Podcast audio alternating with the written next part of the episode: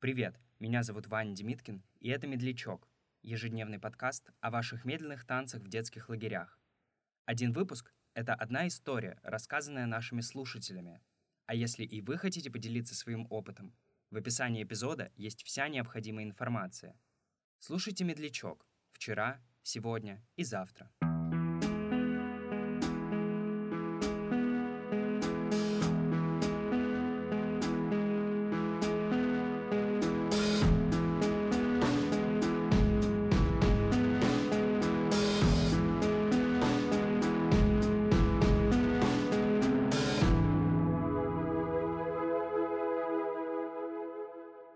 Я в лагерях был гораздо больше в качестве вожатого, чем в качестве ребенка.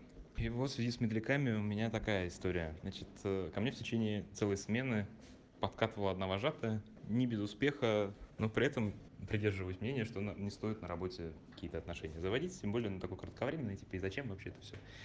И вот последняя дискотека, медляк, и она подходит ко мне в центре этого зала и меня целует при всем лагере. И рядом при этом стоял 12-летний парень из ее отряда. Мальчик, который был страшно в нее влюблен, ходил с ней за ручку в течение всей смены, только в ее руке успокаивался, потому что был довольно хулиганистый. Но ты представляешь, он видит такую картину. Его любовь подходит к другому вожатому и его целует при всем лагере. Он убегает в истерике из лагеря.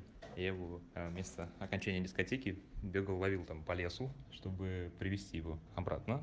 Он брыкался, матерился, ненавидел меня страшно. Это я все к чему? К тому, что медляки в лагерях для каких-то взрослых людей могут казаться совершенно какой-то детской, неважной штукой.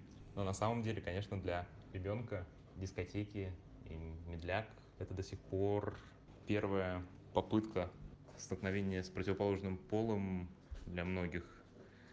Не в смысле подергать за косички, а именно в смысле появления каких-то чувств. И круто было бы этим не пренебрегать взрослым людям, выстраивая максимально комфортные условия во время подобных дискотек.